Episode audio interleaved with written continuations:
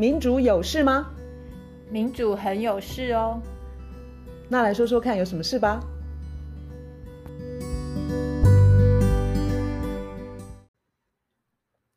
大家好，我是月韶。大家好，我是倩怡。我们今天要聊美债。最近大家一定看到围绕在美债的一大堆负面的字眼，比如说什么末日中倒数啊，然后美国呃债务的上限到底谈判一直出不来，是怎么回事呢？这个星期台湾的金管会提到说，台湾的银行啊、保险跟证券业。直到三月底呢，投资美国公债的曝险金额约新台币一点三兆元。如美国如果不提高举债的上限，最快六月面临违约。这个一点三兆，其实我不太知道对我们代表什么意义。拍谁拍谁，这个投资大白痴。可是我非常非常清楚，就是美国如果违约，呃的话，嗯，债务违约的话呢？那对于金融市场会是一个很大的灾难，一定什么变动啦、啊，然后高高低低什么。就卢老师你怎么看这个美债？这到底是一个一个怎么样子的问题？就是它好像非常遥远，可是它它它的确影响到我们每一个人的生活。对，我想金融上啊，然后对全球经济上绝对绝对是很大的影响。可是我当然不会从那个 角度去讲，因为我也不是那么懂。嗯、但是我是后头会。因为找的资料，他有讲解释一下为什么这是一个很糟糕的事情。我觉得主要的角度还是从我们一贯的比较像是新自由呃新自由主义那种，然后比较是跟美国的民主的本质、嗯、想要更认认清楚一点这个角度去谈。然后呃，我看了那些资料才知道说这个上限是一个超级无聊、没有意义、没有用、没有存在的必要的一个东西。就这个债务的上限，它基本上就是。你国家钱不够用了，嗯，然后可是，譬如说你有债到期，之前的债到期，那你不是要还钱吗？就是你要债务到期，对，就是要，就连这种时候，他也来一个上限说，说哦，可是不行，你的债已经到到上限，这是一个蛮白痴的一个做法，就是，所以它是一个没有意义的东西。那它之所以存在，是因为一战的时候，第一次世界大战的时候，那时候美国。他们就是反正就有了这个法律，然后就说怕赤字会太高。可是这边有一个重点，就是一战的时候还没有凯因斯经济学。嗯、就凯因斯经济学，他有讲说政府根本就不怕举债啊，因为如果你举债是必要，然后他又可以带动经济，举债就举债，因为那个钱还是会回来。然后一战的时候他们就搞了这个东西，然后之后一而再再而再再而三证明这个东西是没有用的东西。嗯、他们在三零年代经济大萧条跟二次世界大战的时候，都证明这个东西是没有存在必要的。然后全世界其实也只有美国，美国几乎可以说是独一无二有这个东西。其他还有丹麦啦、澳洲，他们有类似的法，只不过他们没有像美国这样子这样子拿来用。那这个东西它变成说，它变成是现在的共和党，他拿这个东西来当做绑架美国人，然后去勒索。执政的民主党的一个很好用、很好用的工具，可是问题是，他们用这个方法不让政府举债去还他前面的债，这个会导致美国倒债嘛？违约倒债，就是你之前欠的债你没有该还到期你不还，它会有非常严重的后果，所以这个也会伤到共和党自己，因为它伤到伤到全美国跟全世界。所以有一个文章的作者就讲，他说。现在共和党的做法，他很像是拿一把枪指着他自己的头，指着他自己的脑袋，嗯、然后就说：“其实那个那个指着自己也可以包括整个美国啦。”然后他说：“你再不给我我想要的，我就要开枪喽。”就是，可是他的枪是指着自己，对，所以这是一个疯狂、愚蠢、可恶，然后是非常大的那种赌。赌局对，好，听起来这是一个很老的法律。对，那所谓的债，我们我们可以合理的的推论，就是说它的收入是比支出还要少。嗯哼，所以它从一战到现在，我们可以想象人口的增加啊，然后或者是社服的支出也会增加，人口老化啊，所以它有很多的支出是理理理论上的确是会提高，可是。看起来就是说，它的收入其实可能是在减少，或者是说没有增加嘛。那这个整个结构是到底怎么样子形成的呢？就是其实国家的财政就是就收跟支这两个部分嘛。当然，那可是收这一部分，我们都知道共和党 不好好收，他一直在帮有钱人减税、减税、减税。所以这个里头很讽刺的是，川普川普执政的时候，他调高债务，共和党他调高债务上限调了三次。嗯哼。那个时候，川普就是大家都知道他减税、减税、减税、减税，没错。但是那时候共和党一点都不担心国库空虚，只要是帮有钱人减税，他们是不担心国库空虚。只有，然后他们是要用这个债债务上限来绑架全人民，去勒索民主党，是关于支出的部分。支出只要你的支出是共和党不喜欢的，共和党喜欢的是什么样的支出？譬如说。国防预算，嗯，然后边境安全，或者是给有钱的财团一些补助、补贴，或者是什么减税那些，这些支出，共和党就拍拍手说好棒哦。可是如果你的支出是给一般人，特别是社会的底层弱势，各式各样的社会福利那些那一些支出，不管是或是一般的什么教育啦、环境啦、公共建设啦、医疗等等。这种支出，共和党他就会说，这个钱怎么能花？他的意思，他们我觉得他们在讲的基本上就是说，共和党会觉得国家的财政跟经济其实都是要留下来给有钱人分赃用的。你把它挪过去用在人民身上，用在社福身上，他们超级心疼，他们就会觉得，怎么可以把我们可以留下来分赃的钱拿去？这样子听起来就是。美债的这样子的争论，其实是跟他们那两党的意识形态也根深蒂固的不同有很直接的关系。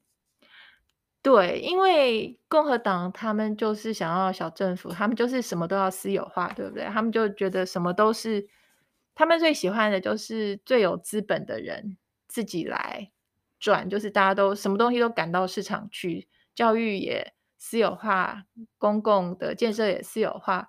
交通私有化，医疗私有化，然后全部都放到市场，放到市场就是共和党跟他的金主，他们这些大财团最厉害，最能赚到钱。可是这样一般人就很惨嘛，因为你付不起，不管是教育或是医疗或是交通各各方面，所以他们希望把这个共和党就是希望把政府缩得越小越好，越越小越好。那。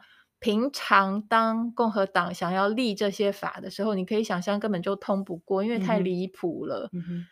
我们缴那么多税，然后政府存在，结果居然是只把利益输送给财团，可是政府不不为一般人做任何事，这很离谱。所以平常的时候，共和党没有办法通过这么离谱的法，所以。嗯共和党他就是利用像债务上限这种机会要挟，赶快要挟，就是我平常通不过的那些法，我赶快趁这个时候就逼民主党政府说好，当你现金用完你要还债的时候，嗯、我因为我现在是国会，我现在是国会多数，我不给你提高那个债务上限，所以你就没有办法拿到现金去还那个债，你就会倒债。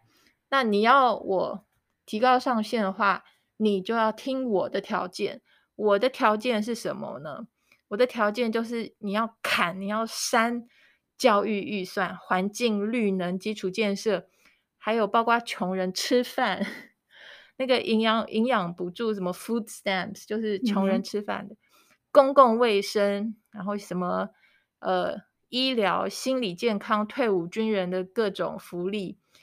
还有很好笑的是，哎，其实讲到退伍军人那个，嗯、我昨天寄一个影片给你看，就是美国他们的退伍军人其实相当惨。昨天有个很可怜的退伍军人，他哭得稀里哗啦，嗯、他说、嗯、政府对他们真的太坏了。他他去打仗，然后有心理创伤，他需要一些心理咨询，各方面、嗯、心理健康的，就政府不。不帮忙，然后害得他就是他哭的稀里哗啦，他已经快崩溃了。所以他们对退伍军人，就共和党基本上就用完就丢嘛，喜欢打仗，可是用完就丢。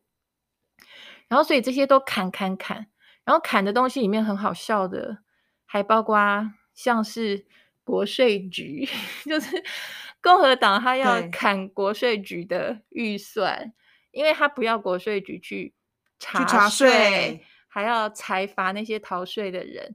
然后，因为拜登他为了要打击逃税，他额外雇佣了上万名、数万名的国税局的人员。然后，共和党也要想办法，这个都不行啊，怎么可以查我们的税？所以我觉得这个很已经很露骨，就很离谱的那种分赃，然后根本就是一种在偷在抢。可是这个法律就很好笑，就变成说可以拿来让共和党这个样子用。嗯，那我的问题来了，就是当民主党执政的时候，或者是他们国会占多数的时候嘛，哈，他们从来没有想过说要把这个法令改一改，或者是干脆把那个所谓的预算上限、债务上限啦，嗯。再拉高一点吗？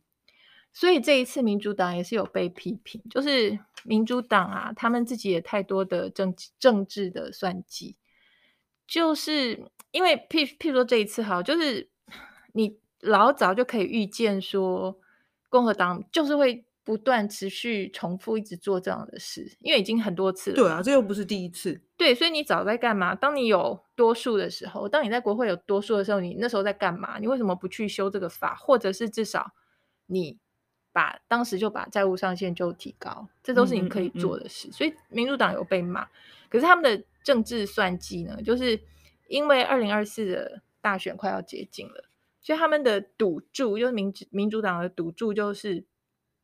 想要让选民看，说你看，你看，你看，共和党，共和党又在玩这个，哦、所以他们想要让，他们想要因为这样拿到票，就是让大家看清楚共和党这样。对，他们在打赌，说大家会怪的是共和党。可是这个这个，那我觉 得蛮可怕的，因为其实是人民受害。没错，很多如果说是等着那个穷人医疗补助或者是食物券的人，那他们可能看到这眼前正在上演的这一出戏，其实。心里真的是担心受怕，对这个赌赌注也真的是太太就太过分了，这太太危险，而且它会造成的美国会不是说垮，可是它会有很大很大的后果，而且会会影响到全世界。就是说，呃，他如果真的他现在的债违约，然后就是违约嘛，债到期，然后你缴不出来，那个后果是。因为美国一直，美国政府一直以来，他借钱非常非常的容易，是因为他的信用，就是他的信用在那边，他的利率就非常的低。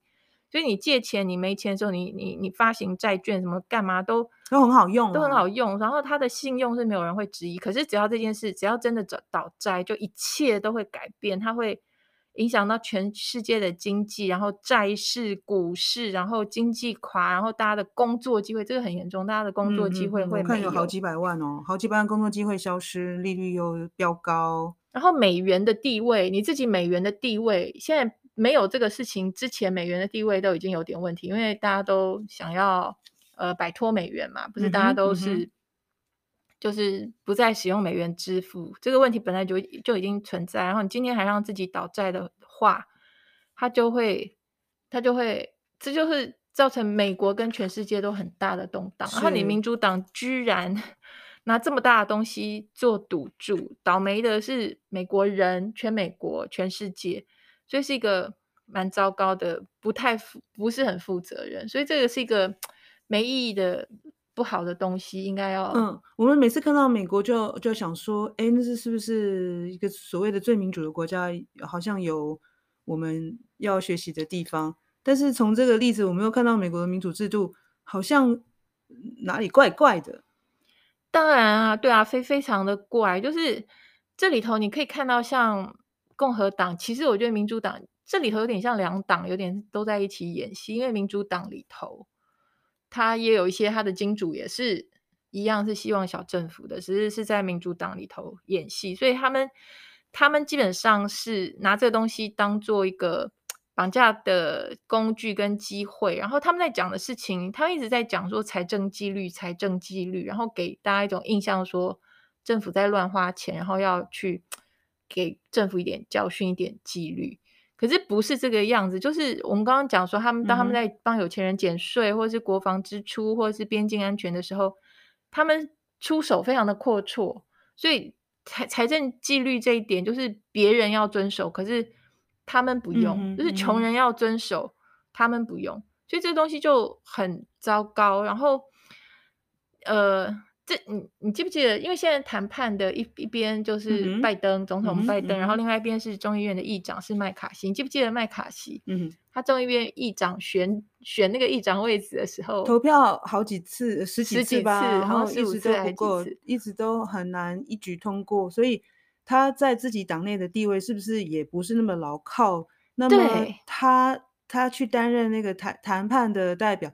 到底有没有效率啊？所以说那个时候啊，他一直投票没有过，就是极右那一块，共和党里头极右那一块不给他过，然后后来给他给他过的那个过程，条件。对对对对对，就是已经有了条件，就是条件之一就是你不可以在这件事情上让步，而且因为就像你讲的，麦卡锡他地位这么不安全，所以他不敢不听他们的话。嗯就是他只要不听这些极右的话，他会被 fire 掉，随时等着换人做。所以就变成说，这样感觉上美国的民主，反正就是感觉上很就很乱七八糟这样子。然后，所以呃，就是在这这个这样子的情况底下去勒索这些人民。所以我们最近听到那个呃，民主党的进步派的很有名的那个 AOC，就是。Alexandria Ocasio，他是众议员，联邦众议员。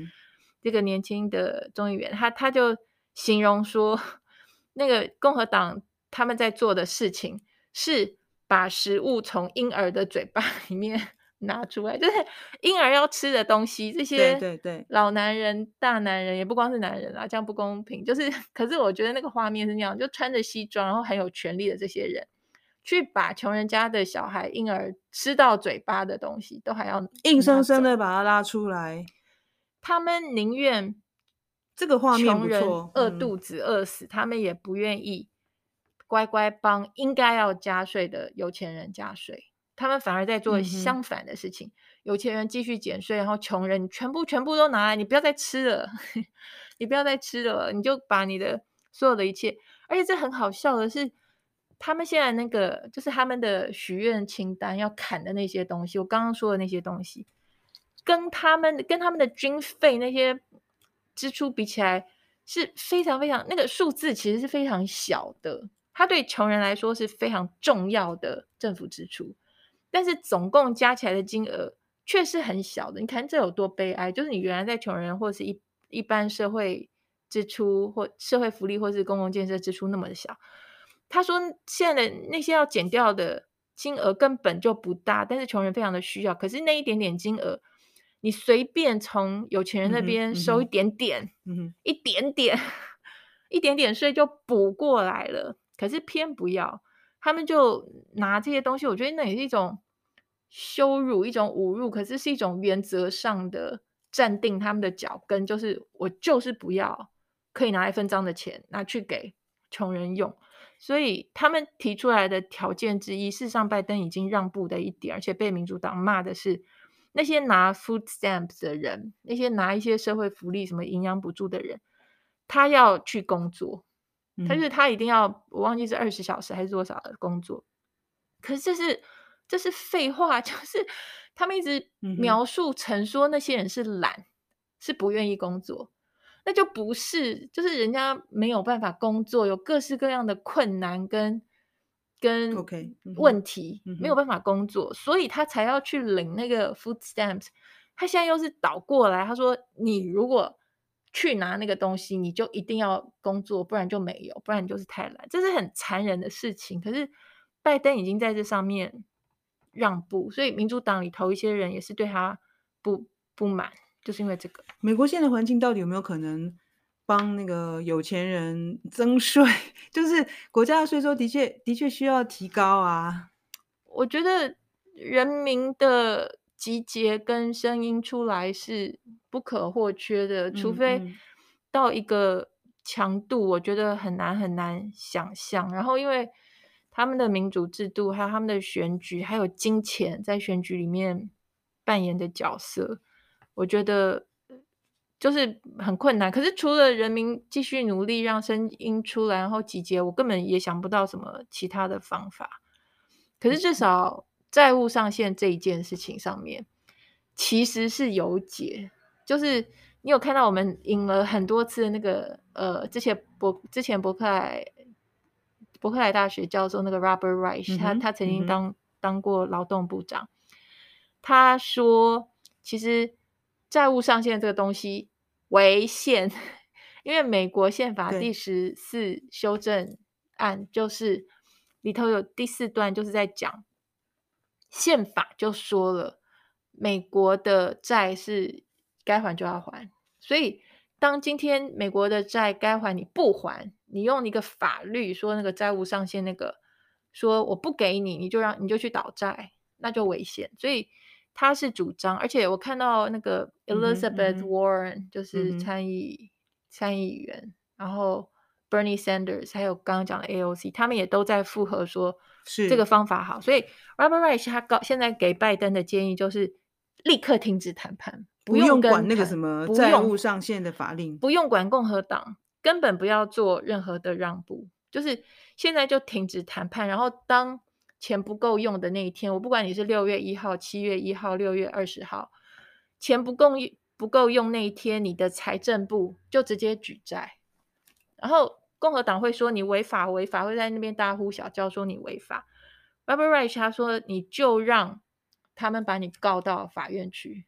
然后让法官去解释说，总统有没有义务去维护宪法？因为宪法就说了，嗯、对，所以这个东西其实是有解的。现在越来越多人在呼吁拜登说，根本就不要理，对，就拿出宪法第十四修正案。对，所以这个整个过程我们可以看到，这是整个都是一个 权力很赤裸的在玩弄人民，是一个没有。意义，然后 也没有必要遵守的法律，可是一次又一次又一次，这两个党在这边、嗯、有点像在演戏。可是最糟的当然还是共和党。好像这个例子让我们看到金钱政治，然后可以直接影响的政府的决策，到了这样子好难很难动摇的地步。就是尽管大家都看到它是一个不合时宜的法令。可是，就是说，两党还是捉对厮杀，继续玩这一套，就是上演这一套戏。然后，那他们背后都就是各自的金主也都固守，说：“哎，这套游戏有对他们各自有利益，就继续这样玩下去。”所以让，让我看到，就是金钱政治可以走到这种地步啦。你觉得呢？对啊，它会让一般的弱势还有。就是，假如你不是顶端一趴、五趴、十趴，你就只会越来越惨，因为已经累积很久。事实上，美国的社会支出它占 GDP 的比例，从二零一一年以来就开始急剧的下降。可是相反的是军费的开支，军费的开支就是爆炸性的成长。然后光那，个 critical 那个年是怎么回事？你说从哪一年开始？二零一一年开始。嗯它的 GDP 就是社福支出占 GDP 的百分比就急剧的下降，然后军费开支就开始爆炸性的增长。哎、欸，那那时候是民主党总统哎、欸，对，但是总之美国的它的海外的战争，嗯、就是当你海外的战争，你若要去服务军工复合体，你的你的国库里头的分配就是会变成那个样子，越来越多跑到军费的支出、边境，然后打压移民这些，然后可是越来越少。是放在你的民生社福，然后像现在拜登他的乌克兰的拨款已经一千一百三十亿美金，然后他的国防预算还破纪录一兆，所以这种种啦，我觉得它是一个阶级战争，嗯、就是在阶级上，他就是要打趴，嗯，打趴这些底下的人，而且是越来越露骨，然后明显。不，根本就毫无遮掩。阶级阶级战争打趴底层阶层的人，对这个东西总共的效果就在这里，根本没有什么真正的债务上限好去、嗯、好去坚持，好去好去遵守。你说不出一个道理，说为什么共和党他不愿意。提高那个债而且今天并没有任何任何什么经紧急的状态，或是经济不好，没有。美国的经济它现在没有什么大危机，没有什么特别的状况，它它有在运作，运作不错，然后失业率也低，没有没有一个特别的因素说不行不行，我们不能再去讲，没有没有说说不出任何任何道理。他唯一的目的就是要借这个机会勒索政府，人民变成人质，然后打趴社服，然后两个党就在比赛，看谁赌的对，每每一个党都说责任在对方，嗯嗯、所以这是一个很幼稚又很残酷的事情。倒霉的倒霉的是人民。了解。好，所以如果朋友们对于美国宪法第十四修正案有兴趣的话，我有注意到 AIT 它的网站有中文的翻译，那就是对于法令或者是对于研究 有兴趣的人，也很轻易可以找到中文的翻译，官方翻译。对，而且我们每一次所引用的资料，我们也都会放在我们的这个 podcast 的网站，大家都可以参考。对于美债，如果是还有什么呃要点要提醒我们的？嗯，我觉得对我们来说，其实就是帮助我们看清楚美国的民主政治现在运作的情况，真实的情况。对，我觉得这一点也还蛮重要的。嗯，好，那我们今天就聊到这边喽。OK，哦，拜拜。拜拜。